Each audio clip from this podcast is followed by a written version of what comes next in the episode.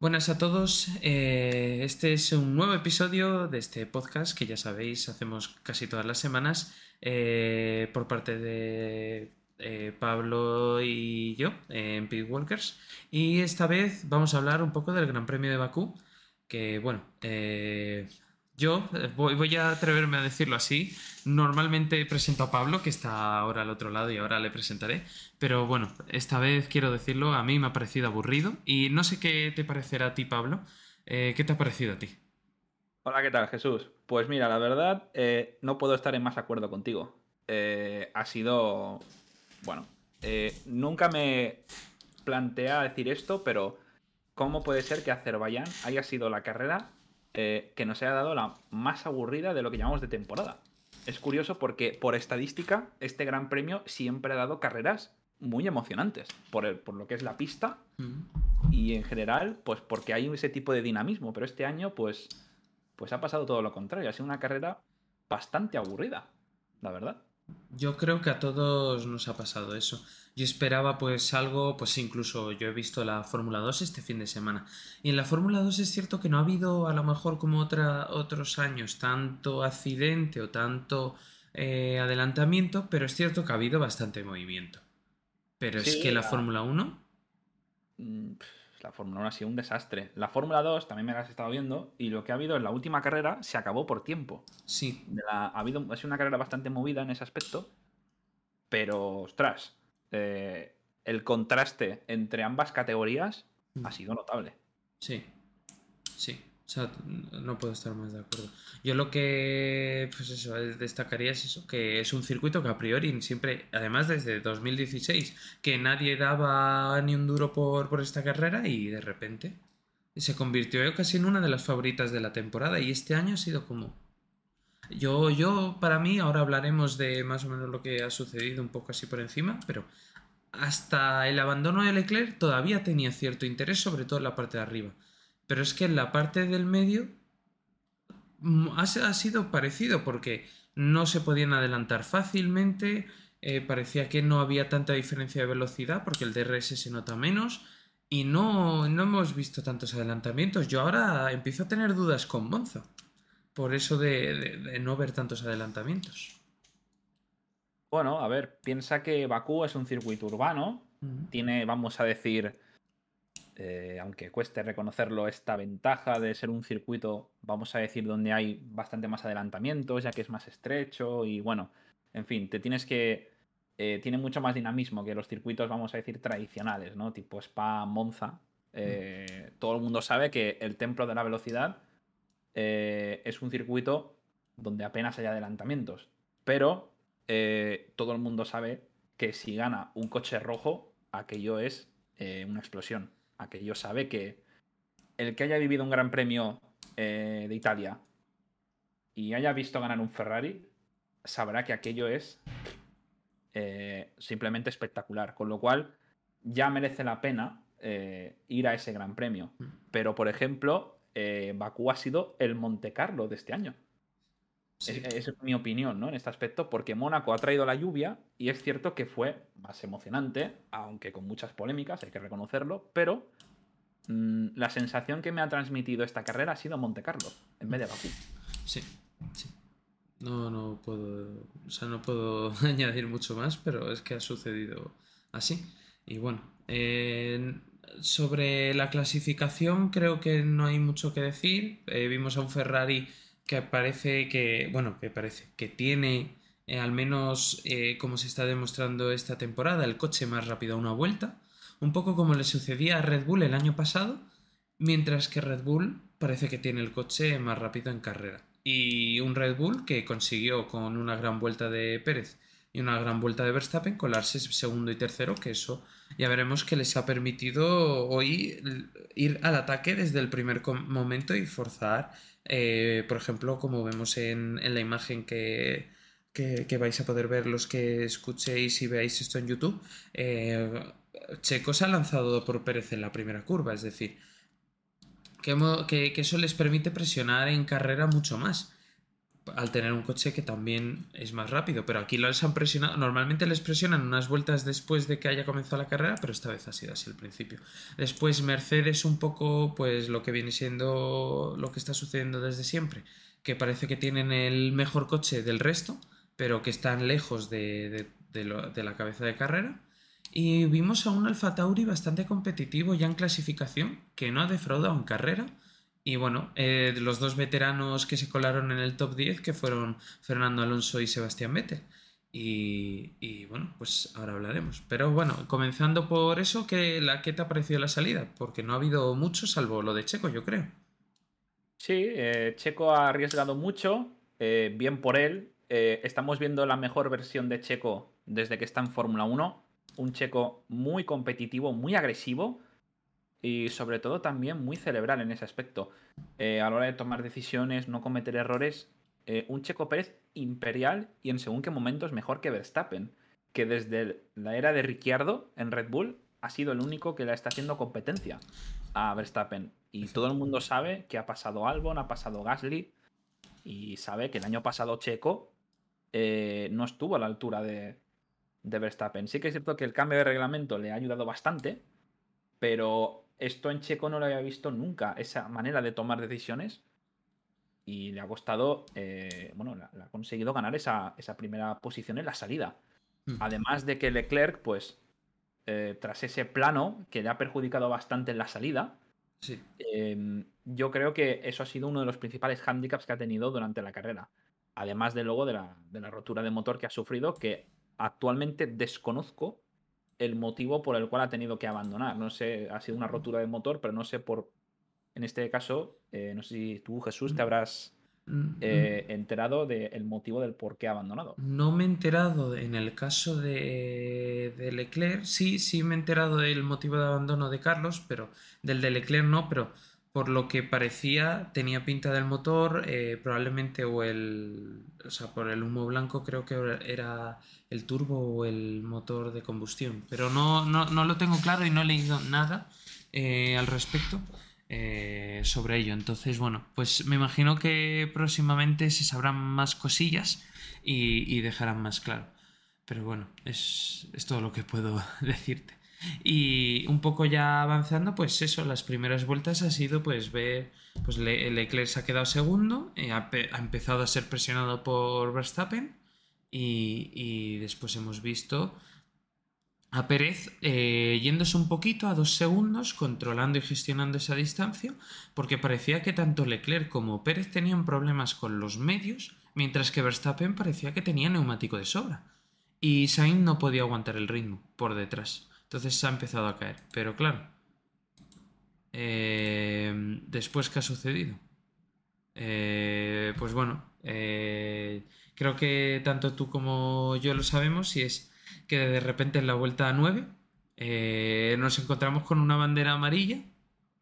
en la retransmisión no estaban enfocando y yo si no llega a ser por Lobato pues no se veía. Él porque ha debido de verlo en el mapa y dice es Carlos y Carlos estaba parado en la escapatoria que parecía que se había ido recto como el año pasado, que si no me equivoco se fue recto, pero no era porque se hubiera ido recto, es que después en la repetición se veía como de repente el coche, ¡pum!, se quedaba parado. Que al principio creo que ha dicho por radio que era un, eh, problema de break by wire, pero después he leído que, ha sido hidráulico, así que pues fiabilidad. Y, y nada, ese ha sido el final de carrera para Carlos que ha puesto un Virtual Safety Car que ha movido un poco el, la carrera, ¿no? Sí, ha, cogido y ha dejado una carrera bastante emocionante. Muy bien por, la, por parte de, Charles Leclerc, la, estrategia que ha seguido. Eh, también bien por Ferrari, porque se la han jugado y en cierta parte les ha podido salir bien, pero luego todo el mundo sabe cómo ha terminado eh, Leclerc tras esa rotura de motor. Eh, y luego viendo las imágenes, pues también eh, tengo eh, un, cierto descontento con Carlos, ¿no? Porque me esperaba mucho más de él. Y llega un momento que a veces te tienes que replantear si realmente Carlos es tan competitivo como, como otros nos pensamos.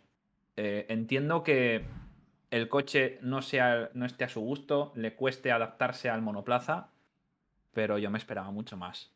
Y sí, ayer estuvo peleando por la pole, pero Leclerc le metió 5 décimas.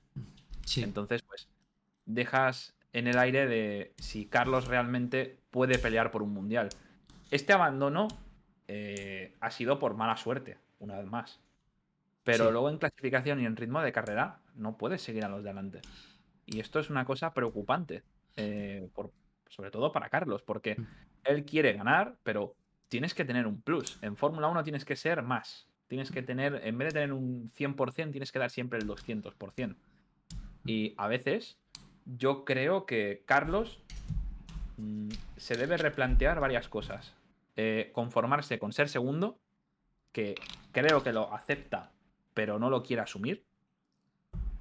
Y sobre todo tiene que cambiar el chip en el sentido de, si me la tengo que jugar y tengo que incluso chocarme, porque podía haber hecho una jugada muy sucia en la clasificación. No sé si Jesús te, te, te diste cuenta de lo que yo vi y todo el mundo mejoraba. Y Carlos era el primero podía haber hecho una, macarrada, hablando claro. Podría haberlo hecho y salir en la pole. ¿Dices un Schumacher en Mónaco? Sí, correcto. Por ejemplo. Un Schumacher en, Mónaco, tú lo has dicho. O incluso un Fernando en Mónaco, también que fue mm. bastante listo. A ver, yo realmente creo que Carlos no estaba pensando en eso. Si, y, si pierdes, pierdes. Yo creo que simplemente no, encajó esa vuelta y hubiera mejorado la vuelta y probablemente hubiera salido más adelante, al menos a lo mejor delante de Verstappen. Pero, pero simplemente creo que ayer no tuvo el ritmo en, en clasificación y hoy tampoco me atrevería a decir si el ritmo de carrera era malo, porque no sé hasta qué punto, en esas últimas vueltas que él se ve que claramente no tiene el mismo ritmo que los de delante, es por neumático o es porque el problema hidráulico estaba ya haciéndose notar, porque recordemos que cuando eh, Pérez tuvo el problema de motor en Miami, eh, también empezó a perder mucho y eh, hasta que, hasta que se lo consiguieron solucionar en su caso, pero si no hubiera abandonado. Es decir, que, puede ser que viniera condicionado por eso, pues no lo sabemos. Que de alguna manera estuviera teniendo menos potencia en el coche o peor dirección, peor frenada y tuviera que ajustarse, pues no lo sé. Eh, pero sí es cierto que, yo creo que todos queremos ver a Carlos ahí arriba, pero tiene que, demostrarlo. Así es. Eh, lo que quiero dejar claro eh, es que no quiero que se malinterpreten mis palabras. Nunca dudo ni dudaré del talento de Carlos. Lo que sí que es cierto que como opinión personal me esperaba más de él. Eh, yo esperaba un Carlos que pudiera pelear por un mundial. Y, tiene coche y tiene la posibilidad de poder hacerlo. Pero falta ese, ese plus que, yo quiero ver en Carlos. Cuando lo veías competir en las World Series en el 2014, eh, fue imperial, consiguió ganar a todos. Y no habían pilotos malos. Había muchos pilotos potentes que, estaban saltando como Will Stevens, que por cierto ha sido ganador de las 24 horas de Le Mans en la categoría del MP2, con lo cual está peleando con pilotos de, categoría alta, de alto nivel. Y fue imperial. Entonces, este es el tipo de cosas que en la que Carlos tiene ventaja, que bajo presión eh, tiene ese plus a diferencia de muchos otros pilotos como en parrilla, que cometen errores. Carlos la presión la sabe aguantar bastante bien. Pero, uff, esta temporada la presión de que puedes ganar un mundial parece ser que él está sobrepasando en según qué momentos. Sí, sí, sí. Pues puede, no, no, no, te quito la razón. Puede ser que eso, la presión le esté sobrepasando. De todas maneras, al, al, paso que va Ferrari, puede ser que en un momento determinado dejen de tener esa presión porque se alejen tanto de Red Bull que digan, bueno, pues todo lo que consigamos hacia adelante, mejor. O sea, creo que me explico por el tema de que este doble abandono les ha hecho irse 40, 40 puntos más atrás respecto de, de, Red Bull. Entonces, no sé si también esa presión por el campeonato puede ser que cambie y se vuelva más favorable para, para Carlos, ¿sabes? Para Carlos y para Leclerc. También pueden sentirse presionados por esa lucha por el Mundial. Pero bueno. Y bueno, con esto, pues es lo que tú dices. Eh, Ferrari se la juega y apuesta por una estrategia de, de, poner a Leclerc y, hacerle eh, entrar a boxes, que para mí es la decisión correcta. Creo que Red Bull se ha dormido completamente con esa decisión, pero también que estaban un poco pensando en que el neumático no iba a aguantar. Sí, a ver, hemos visto a, perdona, em, habíamos visto a Red Bull eh, conservando los neumáticos y un dato bastante curioso es que Checo reportaba problemas con las traseras, cuando Checo, junto con Fernando, es uno de los pilotos que mejor gestiona los neumáticos. Sí. Y esto a mí me ha preocupado en el sentido de ver a Checo con este tipo de problemas, que en esta foto, precisamente en la rueda trasera derecha, vemos como ese graming que se va empezando a generar y en la rueda de Verstappen también, que aquí deduzco si iban con el neumático medio, creo que Efectivamente. Esto, esto es antes, esto es cuando, después del relanzamiento de la, del, después del Virtual Safety Car, cuando, cuando Verstappen se nota que tiene más ritmo que Checo, y es cuando por radio le dicen a Checo no fighting, que bueno, es no, no, no pelear, o sea, no, no peleéis, dicho de otra manera, que yo creo que se referían a que se dieran espacio y a que si llegaba más rápido le dejara pasar, porque bueno, después a ti a lo mejor te paramos antes y si tú tienes más ritmo le pillarás. Eh, y, ya está, yo no lo he visto con malas intenciones de Red Bull y, y, sé que después Horner ha dicho, hemos hablado con ellos antes de, de, del Gran Premio y les hemos dicho esto que, que prensaran en los puntos y que, y que se dieran espacio, que se respetaran y que, y que si el otro llega más rápido en una situación de carrera que el otro, pues que no se pusieran demasiado compatibles. Yo creo que Red Bull lo que está intentando es maximizar puntos porque, claro, eh, con el límite de presupuesto y todo lo que hay en el horizonte, no saben a lo mejor cómo puede pasar. Pero bueno, esto ha sido cuando ha sido esa orden, yo lo llamo orden de, equipo, pero que realmente es una orden de equipo que yo creo que a Verstappen le hubiera llegado igual, en este caso. Sí, sobre todo porque más que por el límite presupuestario es por eh, el doble cero de Ferrari. Sí, aquí todavía estaba Leclerc en pista.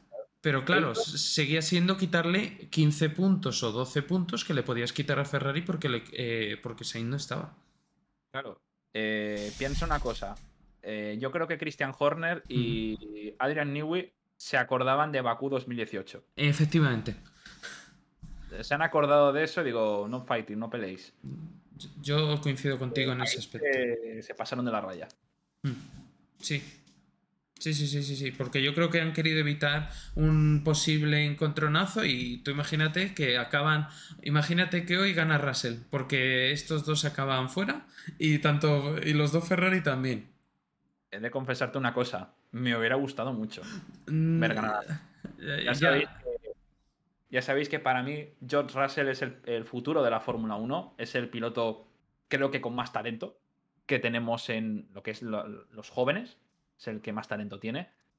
Y está siendo imperial George Russell. Ojalá, ojalá se le vaya la racha de mala suerte de venirse a Mercedes y el Mercedes que no es competitivo y logre su primera victoria en Fórmula 1 que se la merece. Sigue estando en uno de los grandes, o sea, que mejor ahí que en Williams, ¿eh? También te lo digo. Sí, pero sí, pero he de decirte una cosa. Analizando lo que era el Williams y probando aquel Mercedes, el W11, no, perdón, el W12.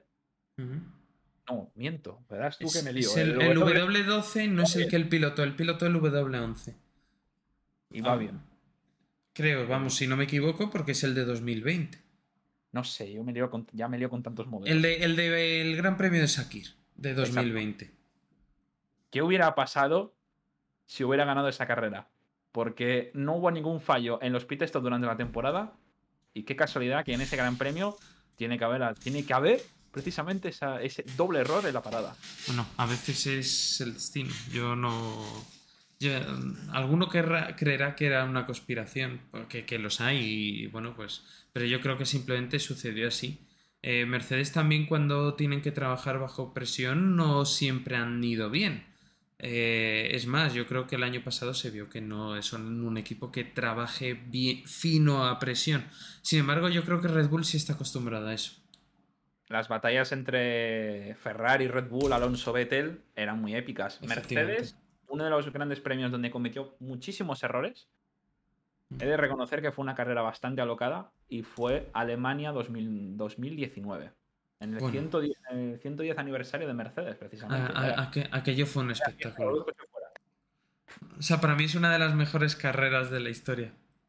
He de reconocértelo y también. Me gustó mucho. llueve, no llueve, llueve, no llueve. Eh, se pone la pista seca, espérate que vuelva a llover. Madre mía, qué locura. Estuvo muy chula esa carrera, mm.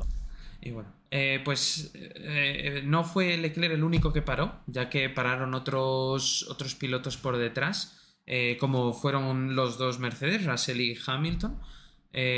también pararon, si no recuerdo mal, Vettel, Sunoda Gasly y eh, yo creo que los que no pararon fueron precisamente Fernando Alonso y Lando Norris, que junto con los Red Bull. Entonces se abrió, pues eso, eh, Red Bull sabía que iban a parar sobre la vuelta 17, 18, 19, 20 y así sucedió después.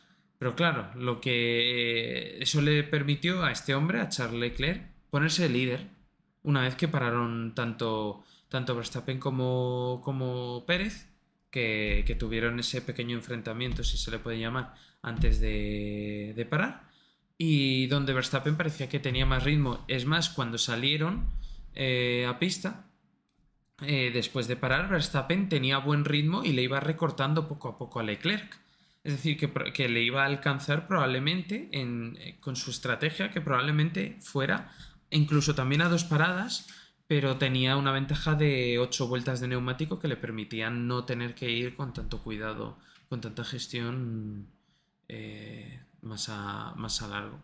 Y, nada, pero lo que pasa es que las carreras son las carreras y este pobre hombre eh, tenía que abandonar. Obviamente el doble cero de Ferrari. Y eso nos dejó, yo para mí, a partir de aquí, la carrera se, se vino abajo hasta el, hasta el Virtual Safety Car de Magnussen, que por cierto, cuatro abandonos de, equipos con motor Ferrari. Y tres de ellos... entrar. Eh, de los cinco abandonos, eh, sin contar Stroll, cuatro motor Ferrari. ¿eh? Efectivamente. Y de ellos, tanto Magnussen como Zhou parecían tener también problemas de motor. Además de, Leclerc, porque a Magnussen le sale humo blanco antes de pararse. Y, y Zhu parece también que eso, que no, tiene potencia. Puede ser otro tipo de problema, pero, eso parecía. Curioso, bueno, es un gran premio que requiere potencia y, y bueno, esto es lo que ha sucedido y bueno, un poco Ferrari no tuvo problemas de fiabilidad ni nada hasta ahora y parece que ahora los está teniendo, pues, pues a ver si los pueden solucionar para mantener un poco el campeonato disputado. Totalmente. Y, bueno, no sucedió nada más por delante, pues ya, ¿para qué engañarnos? Checo intentó alcanzar en ritmo a, Verstappen, pero no pudo hacerlo. Yo, yo creo, como, como vimos después, eh, Checo se quedó a unos 20 segundos de, de, Verstappen. Es cierto que tuvo dos malas paradas, que perdió, pues a lo mejor perdió 5 segundos con Verstappen eh, junto a esas dos paradas, porque las dos fueron malas. Porque pararon también durante el Virtual Safety Car de Magnussen, porque tenían parada gratis, ya que Russell, que era el tercero, estaba muy lejos. Y, pero no pudo alcanzar el ritmo de Verstappen y se quedó unos 20 segundos y Verstappen mm, ganó el, el, Gran Premio sin, sin, ningún problema. Y bueno, pues eso, no creo que haya mucho más que comentar de, esto porque es que Red Bull se ha dedicado a gestionar muy bien la carrera. Y, nada, pues otro doblete, perdón, otro doblete de, Red Bull eh, en el que en el que se subió al podio junto con ellos un, tal George Russell. Y bueno, aquí tenemos un poco a la gente Red Bull bastante feliz y obviamente a Checo y, Verstappen que saben que este campeonato se les pone de cara a disputarlo entre ellos dos. Sí, sí, eh, es cómo puede ser que cambie el mundial en cuestión de unas carreras. Eh, a principio todos decíamos, eh, Ferrari va a ser el favorito, Ferrari será el favorito. Eh, hay una frase que leí en, eh, leí en un libro de la escudería Ferrari eh, que decía, nunca te puedes fiar de Ferrari. Si no es, el, si no es la, aerodinámica, es la fiabilidad. Si no es la fiabilidad, son los pilotos. Si no son los pilotos, es la estrategia. Si no es la estrategia, es un problema la estructura. Mm. Nunca te puedes fiar de Ferrari. Y pasan este tipo de cosas. Mm. de un giro dramático al campeonato y vemos a los dos hombres de Red Bull peleando por un mundial. Esto nunca acabará bien. Por estadística nunca acaba bien. Cuando dos pilotos por el mismo equipo pelean por un mundial, esto no acaba bien. Eh, esto puede tener lagunas. A no ser que Verstappen sea muchísimo más imperial que Checo, que tiene sus papeletas, pero Checo está siendo ultra competitivo y sabe que puede ganar el mundial, con lo cual Checo no se lo va a poner fácil.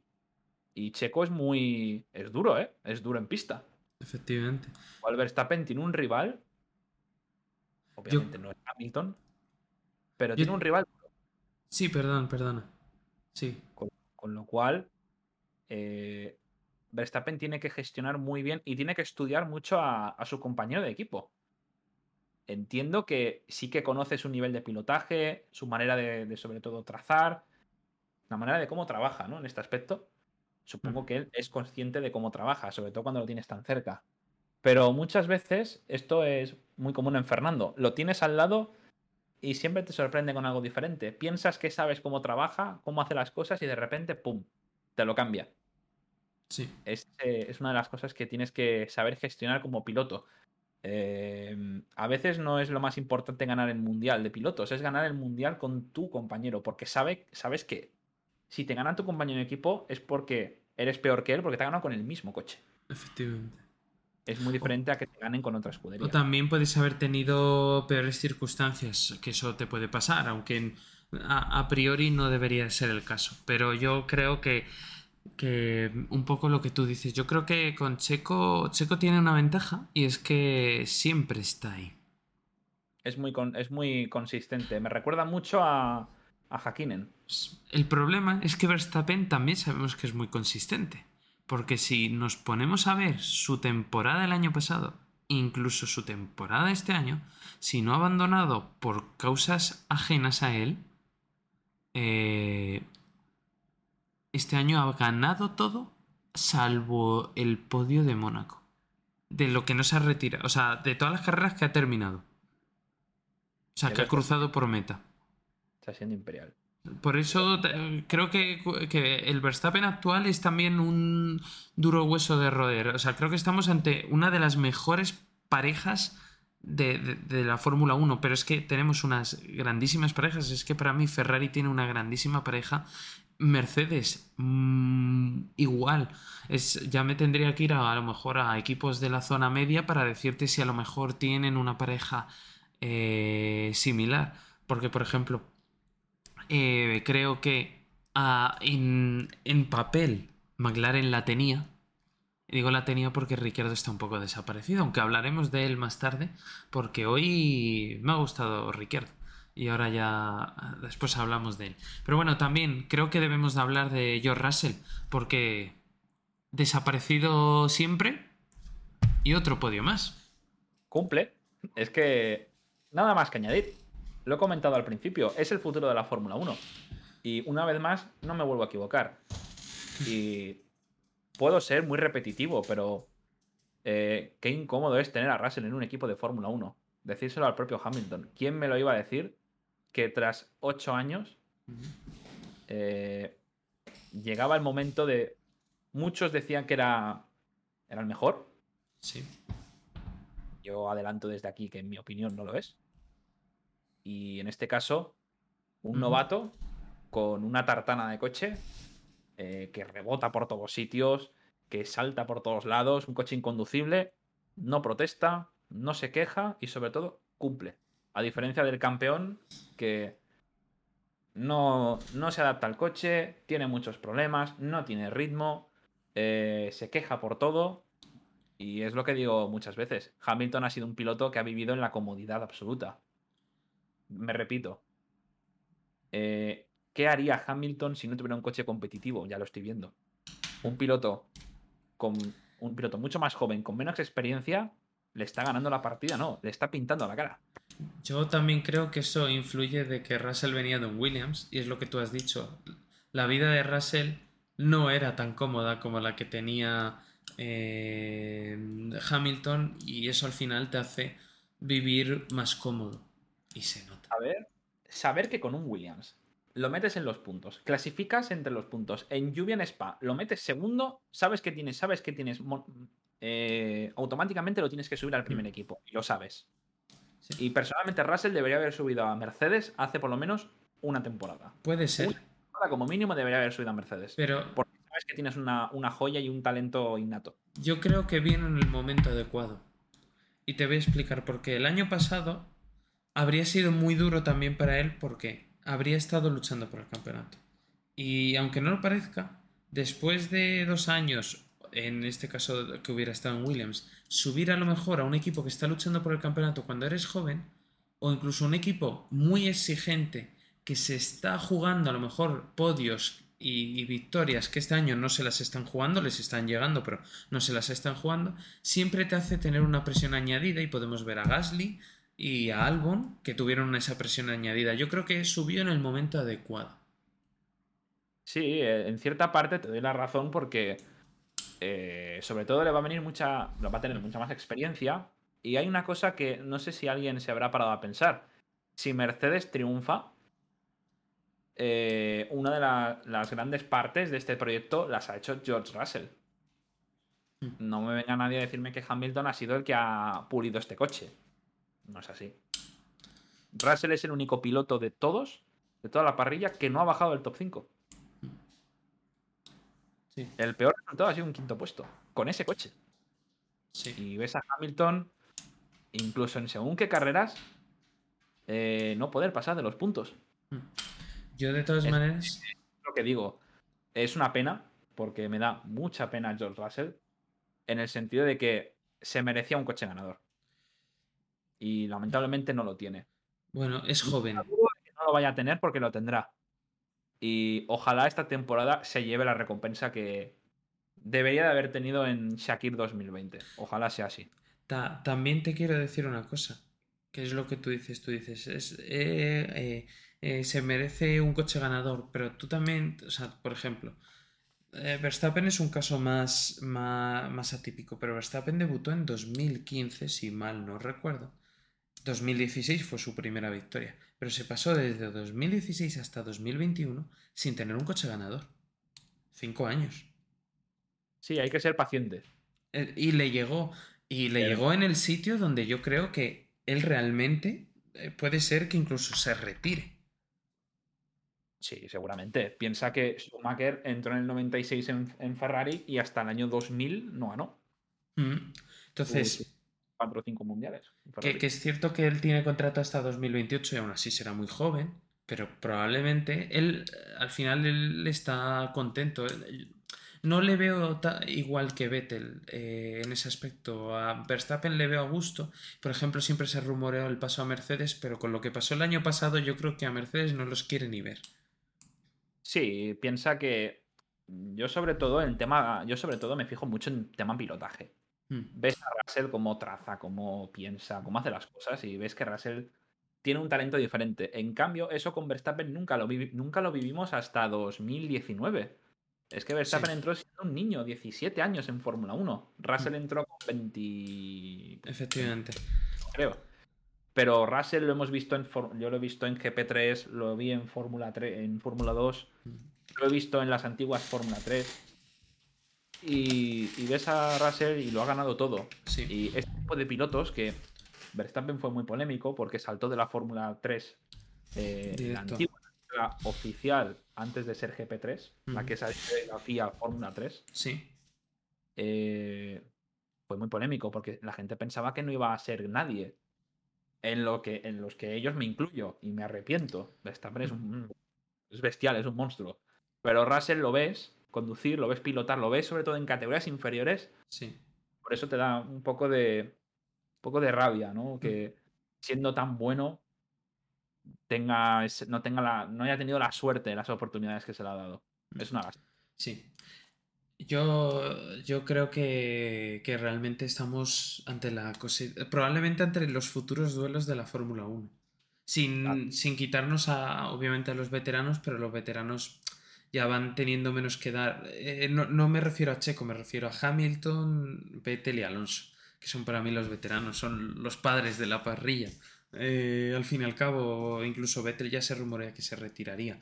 Hamilton le creo que le queda poco. Y veremos Ricciardo que va por el mismo camino. Y Ricciardo tampoco es más mayor. Creo que, creo que es de la edad de Checo, pero ya empiezan. Yo es que a Checo le veo como un joven, le veo un poco como Alonso. Es decir, está mejor ahora que cuando tenía 20 años. Alonso, tras las declaraciones que dijo del porpoising, eh, eh, parece que lo dijo como si tuviera 20 años. Sí. Y Fernando Alonso en ese aspecto es, es el padre de toda la parrilla de mm. Fórmula 1. Es el padre. Tú has dicho que eran padres de la Fórmula 1. No, no, él es el padre de la Fórmula 1. Totalmente.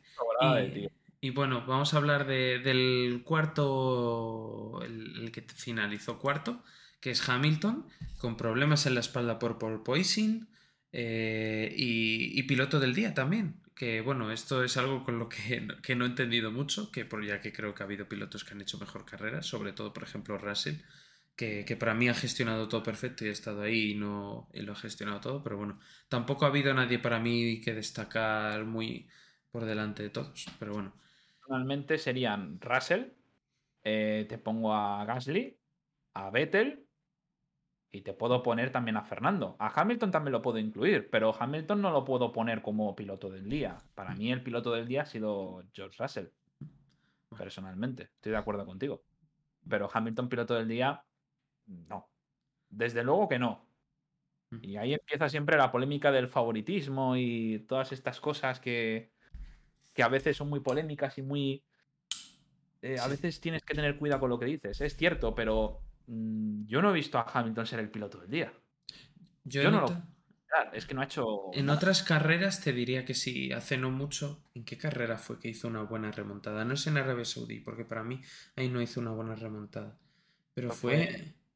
Uf, espérate. Eh, eh, ¿Fue en España? En España, correcto. Piloto de, para mí sí que podría haber sido uno de los pilotos del día, pero también para mí personalmente creo que podría haber sido Fernando por estar en casa. Pero evidentemente Hamilton hizo una remontada muy buena. Pues, efectivamente. Y, no salió de la última posición tras un toque con Magnussen y acabó quinto. Con lo cual, ahí chapó por Hamilton, muy bien. Porque hizo una perfecta. Consiguió remontar, gestionó muy bien las gomas, adelantó mm. cuando tocaba. Lo hizo todo bien. Con lo cual, el carrón de Hamilton fue soberbio. Y, y, bueno, o sea, yo, coincido contigo en aquel momento. Y bueno, pues aquí en Bakú, pues tuvo que adelantar, eh, pero tampoco tuvo una carrera. Yo creo que tenía coche para estar por delante el resto. Y, y, simplemente creo, a lo mejor tuvo mucho peor ritmo por esos problemas de espalda, porque ya vimos que le costó salir del coche. Incluso Toto Wolf ha hecho alguna declaración de que no saben si va a estar, para ese Gran Premio, o sea, para el Gran Premio de Canadá, que es la próxima semana, es decir, todo, todo lo que viene siendo, eh, pues un poco los comentarios de, las dudas que tienen con, con respecto a, a, los, a sus pilotos, sobre todo por el porpoising, porque Russell también ha estado diciendo mucho este fin de semana que es que es un problema, que, que es un problema de seguridad, que les va a afectar. Y bueno, yo ya sabes, tú ya me has eh, leído alguna vez que yo soy muy crítico con esto, que si tienen un problema que le pidan al equipo que levanten el coche, que si son un segundo más lentos, pues es lo que hay, pero que hay otros equipos que han solucionado el problema o que no se quejan tanto. Sí, pero en este tipo de cosas yo soy muy tajante. Eh, ya me he repetido en redes sociales y me pronuncié en, ese sentido. En Spa Champs si esto no se soluciona, vamos a, ver un, vamos a tener un accidente grande. Eh, primero de todo, porque hay una onboard que se ha bueno, no se filtró, perdón. Se hizo viral en, redes sociales donde Vettel perdió el control de su Aston Martin en una curva rápida por el simple hecho del porpoising. Eh, es Bakú, vale. Es un circuito, vamos a decir, no tan peligroso, vale. El problema es que eso te pasa en Urrus. ¿Y qué haces? Claro, ahí es donde tienen los problemas. Una curva de tanta carga en subida, a fondo, y es peligrosa. Además de que esto sí que desde aquí hago un llamamiento a señores de la Federación Internacional de Automovilismo, señores de la FIM. Eh, ¿Cuál ha sido el principal motivo por el cual ustedes han colocado una salchicha, banana, como ustedes quieran denominarlo, justo en la subida de Rush. Considero que esto es peligroso, no, es un atentado contra la seguridad de los pilotos. Esto aquí no se puede, no se puede tolerar, no se puede colocar. Es una zona muy peligrosa, muy rápida y donde no se debe de ubicar. No se debe ubicar por el simple hecho de que un coche puede tocar con el fondo plano, con la panza del coche, y puede salir volando, como ha ocurrido en el pasado. Eh, uno de los mayores ejemplos fue eh, en las 6 horas de Spa 2017 con un LMP2. Salió volando porque perdió la carga de ese coche, porque justo en la subida hacia Radillón hay unas líneas de color blancas que tenían en su época un relieve mucho más grande, en el sentido de que, por ejemplo, si alguien se saltaba ese tramo de la curva, perdiera tiempo. Pues uno de esos coches tocó con el fondo plano y salió despedido hacia arriba porque perdieron toda la carga. Con lo cual, eh, vuelvo a pronunciarme públicamente. Señores de la Federación Internacional, hagan posible el cambio de esta salchicha porque, insisto, creo que es una acción peligrosa y pone en riesgo la seguridad de los pilotos. Yo creo que las salchichas deberían de ser eliminadas y se debería de pensar mucho más en, ser estricto con los límites de pista. Ya está. Exactamente. No, es, que... es ser estricto. Pones sensores, quien se los pase, revisa si se los ha pasado por. Imagínate que le han echado de pista. Oye, pues no le vas a, a meter una penalización por eso, pero te pasas tres veces, cinco segundos. Ya verías tú cómo no se pasaban. Claro, tiene un límite. El problema, el, problema de por qué Doye publica esta queja es que se ha hecho en la zona más peligrosa del circuito. Ya lo sé. Por ejemplo, en, en Blanc Simón se habló de poner una banana por el exterior de la curva. Eh, no sé si recordarás el accidente de, Davis de Jong en GP2.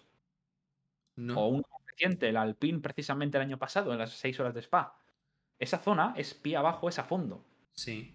poner una banana ahí. O incluso, mejor todavía, un ejemplo mejor. Pusieron un, mm. un creo que se le llama. Sí, eh, resalto. Las carreteras, en los pasos de cebra. Sí. En Monza, la parabólica. ¿Recuerdas el accidente de Alex Peroni? Sí, me acuerdo perfectamente. Pero si es que tuvimos. Pierna de uno de los comisarios, porque una de sus piezas cayó sobre la pierna de, de este Marshall y le tuvo, y tuvo una fractura de, tibia. Si, si, podemos irnos a hace no mucho, Gran Premio de Mónaco. Eh, creo que fue un piloto de F2, no, me, no recuerdo quién fue. Salió volando. ¿No Balak puede ser? No, no, no. Eh, Jack Hughes. Ah. Sí, sí. es cierto. ¿quién, se le ocurre poner una banana ahí? En ese, en ese, o sea, le va a penalizar tocarse con el muro más que la banana. Ya, si, si, se tiene que estrellar, se estrella. Y si no, pues, pues bueno, pues es decisión del, piloto jugar, jugar tan cerca del muro. ¿Por qué? Porque en los circuitos urbanos todos esos riesgos acaban pasando factura. Ya está. No hay que darle muchas más vueltas. Y al final lo que provocas es que a 200 por hora se encuentren eh, perdiendo el control del coche e impactando directos contra el muro volando. Eso no está bien. Tiene más explicación. Son, son decisiones que a veces pienso que los, que, los directivos que están en la silla del poder a veces eh, toman decisiones totalmente incorrectas e inapropiadas por un profesional. Es mi opinión. Considero que hay cosas que se tienen que corregir y no puedes coger y permitirte el lujo de poner una banana en una de las zonas más peligrosas de Mónaco. Mónaco no es peligroso de por sí, porque es un circuito lento, pero en la zona más rápida tienes el lujo de poner esa salchicha donde provocas un accidente fuerte. Y los accidentes Casualidad, yo creo que no tiene ninguna. Eh, Jack Hughes en Fórmula 2, Mick Schumacher, Ricciardo, una salvada de Vettel que a día de hoy creo que nadie sabe cómo lo hizo. Casualidad que fuera en el mismo sitio. Entonces, obligabas a los pilotos a trazar por el centro de la curva. Un Fórmula 1, como los de un nuevo reglamento que tienen, cada vez son más torpes. En un circuito como Mónaco, cuesta mucho meter un Fórmula 1. Eh, y si encima le pones este tipo de, vamos a decir, de, barreras, por decirlo de alguna manera, obligas a que el piloto tome una trazada que le va a costar mucho más hacer. En ese sentido, no le estás facilitando la conducción. Lo que no queremos permitir tampoco es que se regale la conducción. Llevar un Fórmula 1 no es un regalo. Llevar un Fórmula 1 es ultra exigente. Para cualquier piloto de cualquier época. Pero lo que no puedes hacer es peligrar la seguridad de los pilotos. Yo más que el tal, yo lo, yo sobre todo lo que siempre pongo de por medio en cualquier categoría de, automovilismo y de motociclismo, la seguridad, por delante, siempre. Lo que no quiero es que nadie se haga daño. Es así de sencillo. Y para evitar este tipo de cosas, hay que corregir estos errores que no se pueden poner. Y sé que soy muy pesado en este aspecto, pero eh, no lo puedo ver correcto, ni tampoco lo puedo ver una decisión que se va a tomar y que se va a seguir pronunciando con el paso de los años. No, mm. no, van, a no van a rectificar en ese aspecto. Y otra cosa que no comprendo es que ningún equipo se haya quejado de esto. No ha habido nadie que se haya ido a la, sala de, dirección de carrera a decirles, esta chica la veo peligrosa o no la veo necesaria para poder eh, competir. ¿Por qué no se puede retirar? Yo no he visto esto. Efectivamente. Yo, yo, yo, yo creo que deberían de, ir más a pista y saber lo que están haciendo los directores de carrera, los, los, más, más que nada los comisarios de la FIA, directores de la FIA, todas las personas implicadas con la seguridad de la FIA. Creo que viven, viven en otra dimensión, como si vivieran apartados de las carreras. Y bueno, eh. si te parece, vamos a pasar a por, a por el, el que acabó, si no me equivoco, quinto. Una gran carrera del francés Pierre Gasly, que llevaba desaparecido en esta primera parte de la temporada. Sí es. Mm, un Gasly desaparecido, un Gasly apalizado por su noda, que curiosamente ha tenido un abandono un poco, surreal. No, ha, sido abandono, realmente ha tenido que parar el boxes. Bueno, es, eh, bueno, es verdad. Lo que... Es con esa... Eh, a ver esa nueva. Eh, esto es un guiño a la resistencia, donde se usa la cinta adhesiva, bastante común. Y la verdad que ha sido bastante curioso y, sí. divertido ver a los mecánicos ahí colocando la cinta y tal. Pero retomando con Gasly, eh, gran carrera de Gasly, gran ritmo mm. y dando otra vez ese golpe sobre la mesa, pero que considero que es un golpe sin más. Y que me atrevo a decir que si hubieran parado en el, en el Virtual Safety Car de, de Magnussen, probablemente habrían conseguido eh, eh, mantener esa quinta posición que tenían. Porque le, la adelanta finalmente Hamilton por mejor neumático, no porque yo creo que se fuera más rápido. Sí, tristemente, mm. tristemente Gasly pierde la posición con Hamilton, pero eh, Gasly lo que tampoco tiene que ser, entiendo que tengas que ser crítico contigo mismo, es muy bueno, porque te ayuda a ser mejor en ese aspecto, pero es un sexto con un coche que no es competitivo, no está para estar incluso en los puntos, con mm. lo cual yo creo que te tienes que, te tienes que alegrar ¿no? en ese aspecto. Veías a Gasly un poco, un poco apagado, un poco desilusionado y, y te planteas y dices, has conseguido meter un coche en sexta posición, eh, que es un coche que no es competitivo, es un coche que en la zona media está por debajo de muchos equipos. Yo creo que tienes que estar satisfecho, ¿no? Has metido un coche donde no tocaba. Con lo cual yo considero que para mí ha sido una muy buena carrera de, de Gasly, no ha cometido ningún error, ha sido sólido, con lo cual por mí chapó por el francés. Sí. Mm. Sí, sí, sí, no tengo mucho más yo que decirte. Eh, una carrera muy sólida y, nada. También un poco al estilo Russell hoy, es decir, desaparecido, hace su carrera y, hace una buena carrera y queda adelante. Y después, precisamente hablando de Gasly y ahora de su compañero, pues su noda para mí ha sido otro gran premio muy sólido de él hasta que ha tenido el problema del, del DRS que, que se le abría por la mitad y la han obligado a parar. Si no, yo creo que habría acabado eh, probablemente es esto, porque tenía ritmo para acabar sexto. Mala suerte para su noda. Hmm. Por una, una vez que tiene una carrera buena para poder conseguir su mejor resultado en Fórmula 1 y tiene la mala suerte. Una pena. Bueno, yo creo, no, porque realmente no sería su mejor resultado. En Abu Dhabi del año pasado consiguió un cuarto. Pues mira, ahí me ha fallado la, la estadística. Esa carrera la verdad, he de ser muy sincero, me importó muy poco el resultado de, ya, eh, es que yo tengo a, a, Jesús Merino, que bueno, tú ya le conoces, que también escribe eh, y es parte del equipo de Pete Walkers, que jamás se me olvidará porque yo también me pasó un poco como a ti y de repente me dice, pero tú no te fijaste en Sainz que venía su noda por detrás que le podía quitar el, podio. Y dije, ni me di cuenta. Y, cuando me volví a ver la carrera, porque es que Abu Dhabi pasó lo que pasó, y, y digamos que todo el mundo y todo estaba centrado en el duelo de delante, eh, porque era el duelo del mundial. Pues eh, su noda empezó a adelantar, había puesto neumáticos y empezó a adelantar, adelantar, adelantarse quitó a Botas de medio y se iba por, a por Carlos, que si hubiera tenido otra vuelta, Carlos desaparece y tienes, tenemos podio de su noda o segunda posición de su noda. Iba volando. O sea que... He de reconocerte que el podio de Abu Dhabi mm, es muy bonito, porque ves a Carlos ahí con los campeones. Pero he de reconocerte que su noda no hubiera estado mal. ¿eh? Ah, habría sido muy épico también para acabar el año así por todo lo alto pero, pero bueno, ese fue su mejor resultado, así que aquí habría tenido un buen resultado, sobre todo porque este año está siendo, salvo esta carrera, está siendo bastante más consistente y un poco superior a Gasly. Sí, sí, totalmente. Se criticó mucho, se le criticó mucho en 2021, pero mm. este año veo poca crítica, ¿eh? Y veo, mejor dicho, poca autocrítica hacia mm. él. Sí, bueno.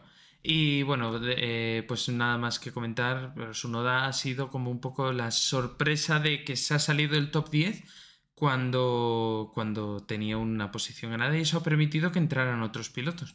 Pero bueno, también creo que debemos de hablar de este hombre que es Sebastián Vettel, que para mí ha hecho una gran carrera hoy. Sí, ha hecho una carrera bastante sólida. Eh, con algún pequeño error, pero muy bien solucionado, muy bien salvado y sobre todo sin poner en riesgo la seguridad de los pilotos. Mm. Eso, eh, muy bien por Vettel, cosa que en el pasado hemos visto a pilotos que han entrado a lo loco eh, y lo mejor de todo que me contradiga a mí mismo. Eh, recordemos, Gran Premio de Monza de 2019.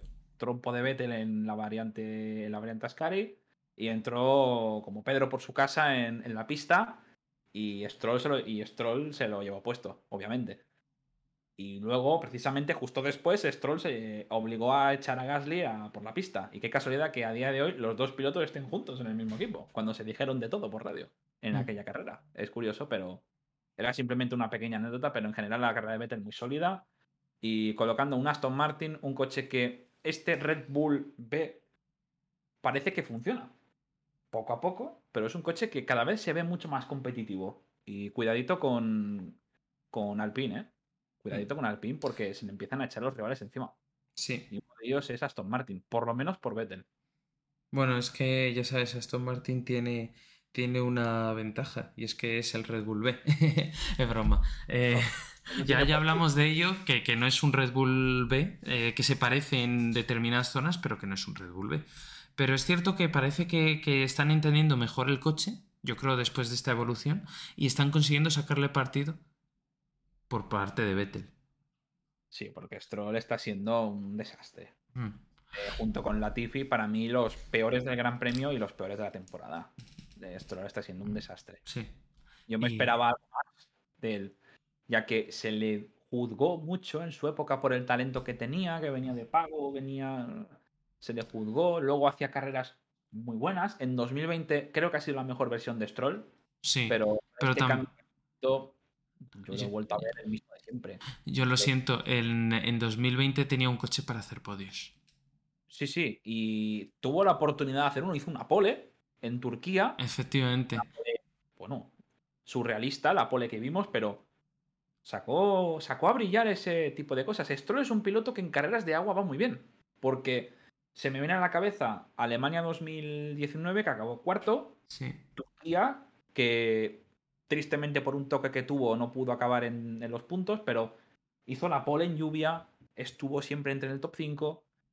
Eh, hizo, una hizo un segundo puesto también en, en Italia 2017. En general, en agua siempre ha ido bien. Sí. Esto es curioso. Pero luego en, en seco se desinfla. Mm. Sí. Pero bueno, no es simplemente las circunstancias, yo creo.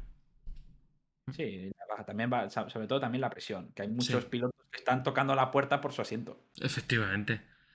Pero bueno, su asiento lo tiene asegurado mientras su padre pague, pague o, considere que, merece la pena mantener a su hijo ahí, que, también puede ser y llegar a un punto de decir, oye hijo, eh, fuera y pongo a otra persona, porque tú, yo soy el dueño y tengo que primar primero los resultados y, que esto avance, que, que, a lo mejor tenerte a ti, que no consigues llegar al nivel de... Yo creo que su idea era, la idea de lo mejor de Lawrence Stroll era tener a Vettel, un Vettel que venía desanimado de Ferrari, para intentar decir, oye, es que mi hijo va a ha ganado a Vettel y no le está ganando. Entonces, un poco se, se caería ese discurso.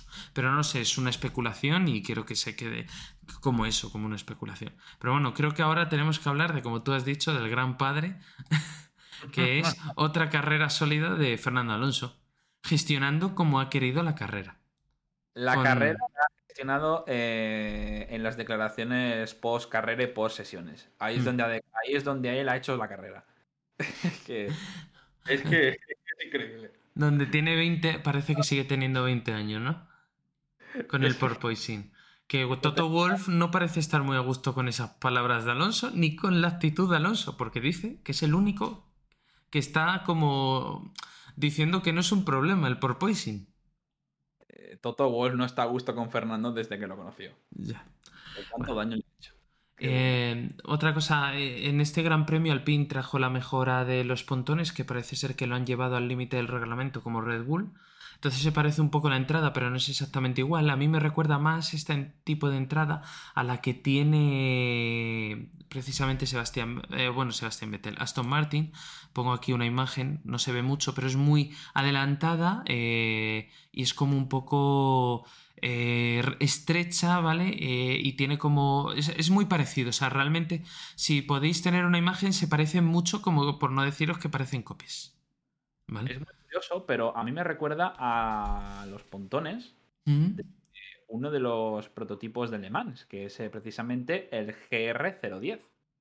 Me recuerda mucho a esos pontones, eh, sobre todo porque son coches carrozados, tienen una, aerodinámica bastante más diferente, pero por, por, lo que es la zona entre el guardabarros, mm, me parece bastante similar en ese aspecto, muy cuadrada, muy cúbica. Y y la verdad es que era simplemente ese, ese, pequeño detalle. Las mejoras han avanzado un poquito mejor. El tercer sector ha sido de Fernando Alonso y del equipo Alpine. Las mejoras han funcionado, vamos a decir, relativamente.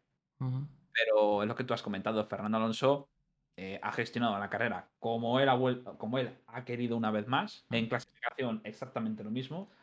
Y sobre todo también me gustaría volver a recalcar eh, sobre el tema de las declaraciones que él ha dado en, eh, recuerdo que en pretemporada 2022, Fernando eh, Valtteri Bottas dijo: eran los coches más complicados que, he conducido en mi vida.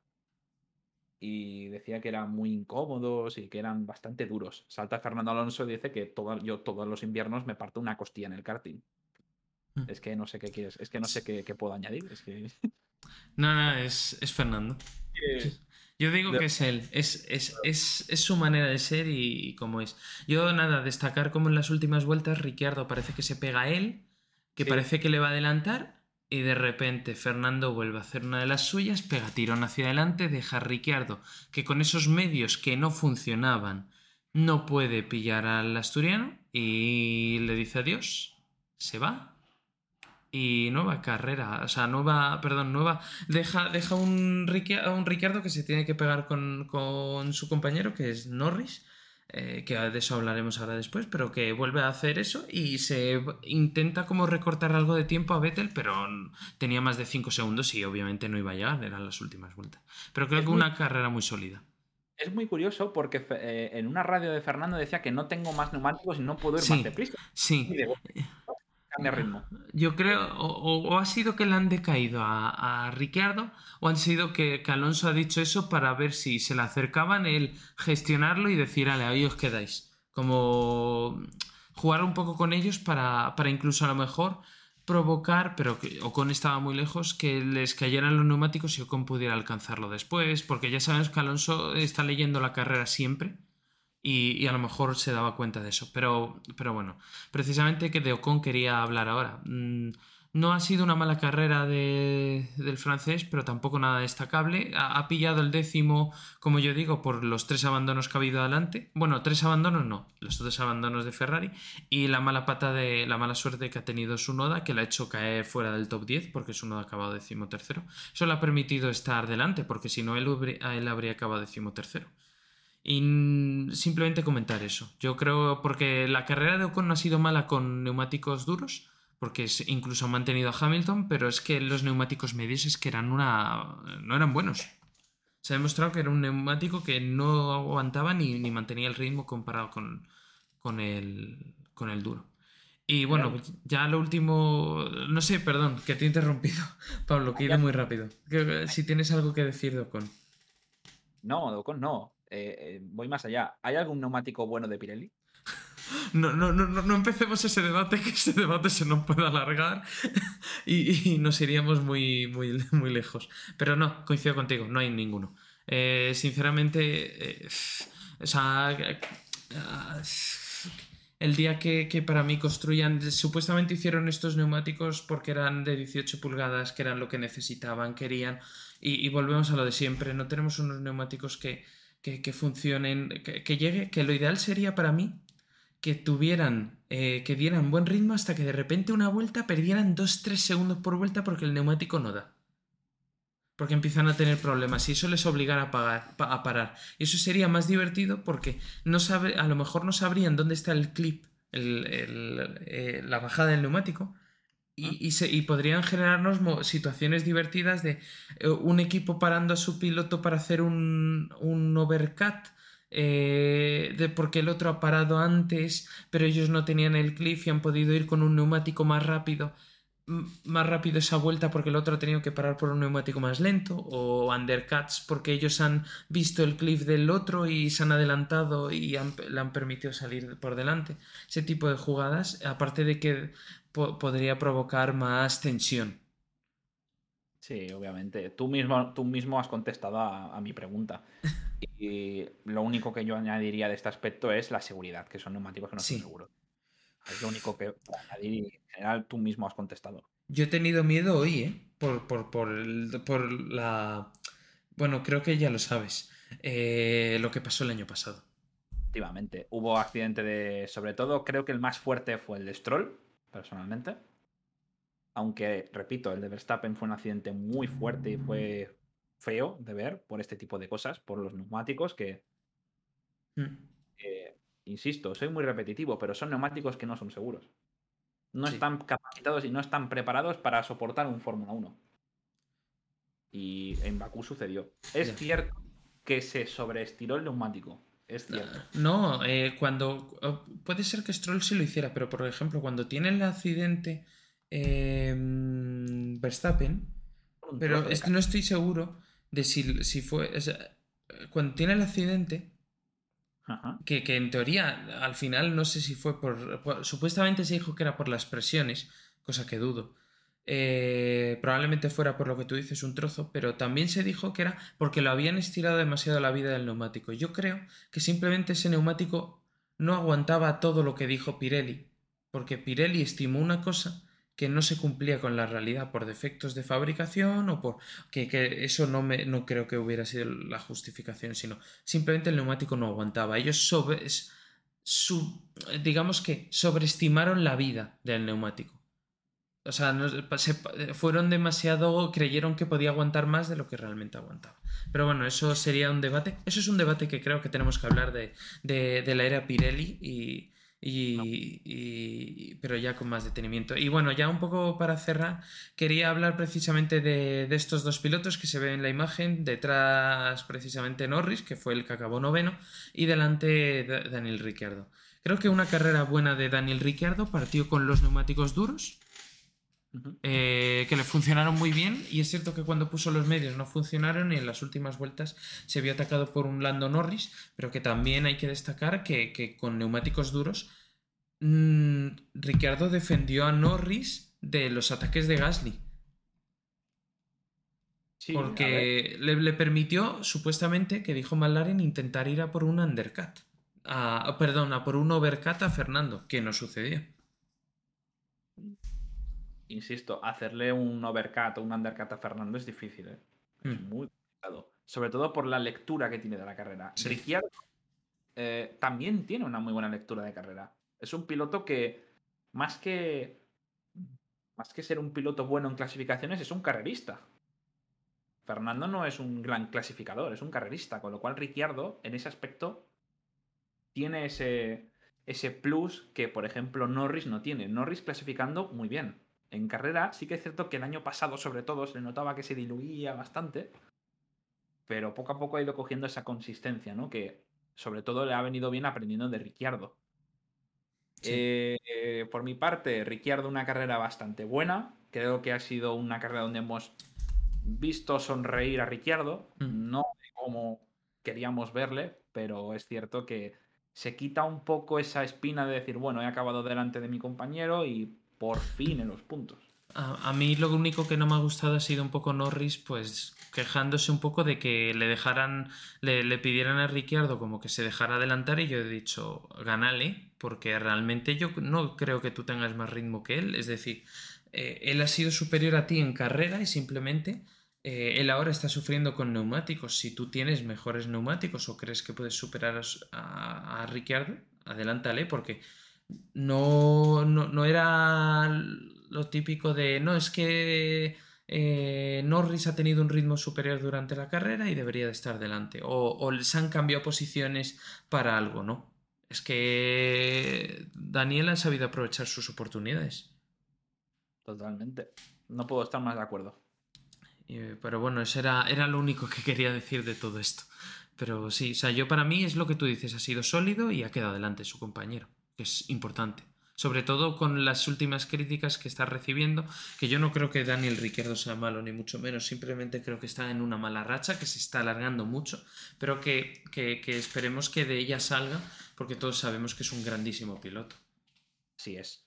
Es un piloto que en World Series destacó mucho, Mm. Eh, con muchos pilotos buenos. Precisamente uno, un, su ex compañero en las World Series, que ha sido esta misma tarde ganador de las 24 horas de Le Mans, con lo mm. cual estás hablando con un piloto que ha ganado tres veces Le Mans. Sí. O sea que no, está, no ha estado pilotando con, eh, vamos a decir, corredores malos. Ricciardo ha venido de una, de una competición muy experimentada, con lo mm. cual, y sobre todo se le nota eh, a la hora de conducir. Eh, pero es cierto que desde aquel año en 2018, donde veíamos un Ricciardo que todas las carreras en las que ha ganado, excepto Monza, no, miento, en Monza incluso también, nunca ha sabido ganar en, por debajo del top, del top 5. Siempre ha tenido que ganar carreras complicadas. Hmm. En eso me vuelvo a, repetir. Eh, es un carrerista. Gana carreras imposibles. Y Ricciardo, para que gane una carrera este año, pues tienen que pasar muchas cosas. Hmm. Sí, sí, sí. Tienen que pasar muchas cosas. Pero oye, ¿qué pueden pasar? Todo es posible. Efectivamente. Pero bueno. Yo creo que más o menos, no sé si tienes algo más que añadir de, esta carrera. Yo, es aburrida, ha sido aburrida, pero realmente creo que había muchas cosas en sí de que hablar, de, de que han pasado, es cierto, sobre todo de rendimientos y, y, eh, eh, pues, que, se ha podido apreciar, pero en sí de, emoción, de adelantamientos, no hemos tenido lo que yo creo que todos esperábamos. Mm, ha sido una carrera bastante sosa en ese aspecto, pero ha sido una carrera de analizar. Efectivamente. está cada equipo, qué fallos puede tener de cara a un futuro. Eh, siguiente Gran Premio Canadá, un circuito donde también se exprime bastante el motor. También mm ciencia aerodinámica es bastante importante. Y Bakú yo creo que ha sido una prueba en ese aspecto. Mucha velocidad de motor y también zonas lentas y alguna zona rápida, entre comillas, de, aerodinámica. Y un circuito también bastante duro. Yo quería destacar una cosa que, de, que has comentado de, del motor y es precisamente por, por la fiabilidad pero que creo que esto ha sido una cosa que, ha pasado por, que se ha pasado por alto. Es cierto que, Checo sí ha tenido que, creo que tuvo que cambiar el ICE y, el, eh, y el turbo hace unas carreras y han puesto ahora el tercer, el tercer, mm, eh, la tercera unidad de esos aspectos. Pero Verstappen hasta esta carrera se mantenía con el primer motor a pesar de los dos abandonos. Y creo que eso debe de ser destacado. Una pasada.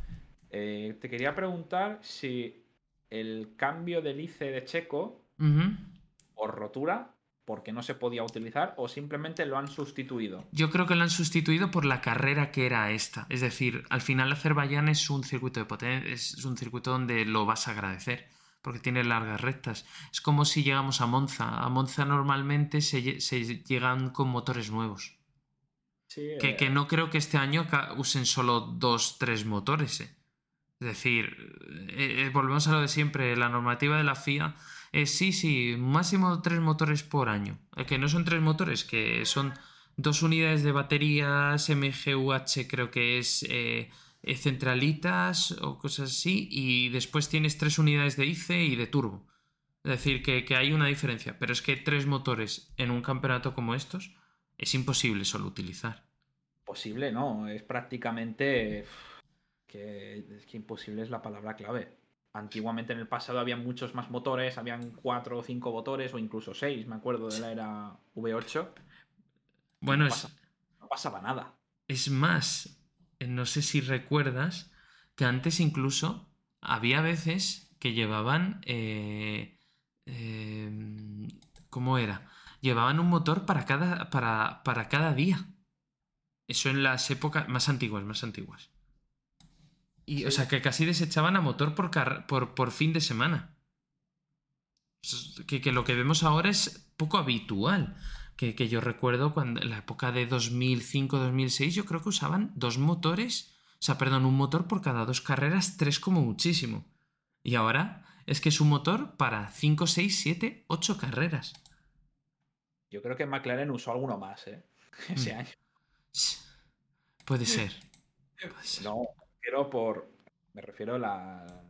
Vamos a decir, la, risa ha sido simplemente porque McLaren ese año tenía el coche más potente, pero yo veía normal que esos motores explotaran.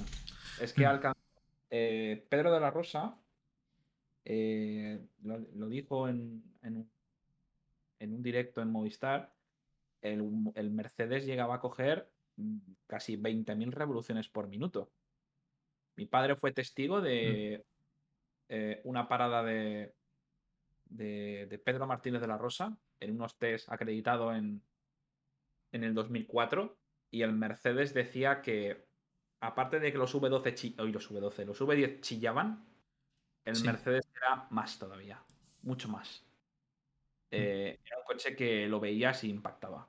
Aparte de lo bonito que era ese coche y lo, que, lo bonita que era esa Fórmula 1, lo que a día de hoy no es Fórmula 1, lo que era la verdadera Fórmula 1 se quedó hace más de 15 años, pero ese, esos coches impactaban. Y cuando vio el Mercedes mm. en, el, dashboard, eh, en una parada, sí. 19.000 vueltas o casi 20.000, dices, ¿pero esto qué es? Sí. Esto es un, no sé, es una, una burrada. Sí. Y nuevamente gastabas muchos más motores. En cambio, a día de hoy lo que se pretende, entiendo que es por el tema de la contaminación y también mm. por problemas económicos, recursos, etc., se gaste menos. Pero el problema es que se gasta menos, pero luego perjudicas mucho más a los equipos, porque eso lleva a gastos.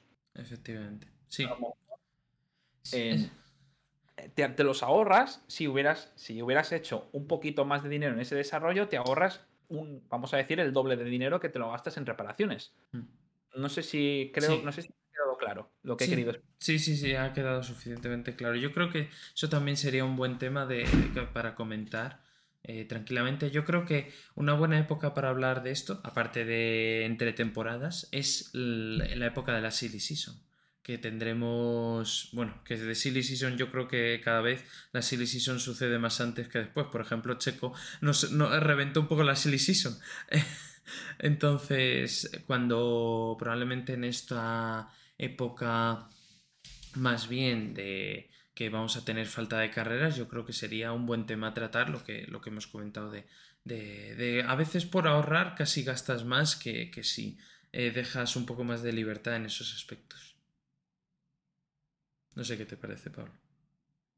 Totalmente de acuerdo contigo. Así que, bueno, yo creo que es un buen momento para concluir este episodio y esperemos que os haya gustado. Eh, y bueno, y hasta la próxima. Un saludo.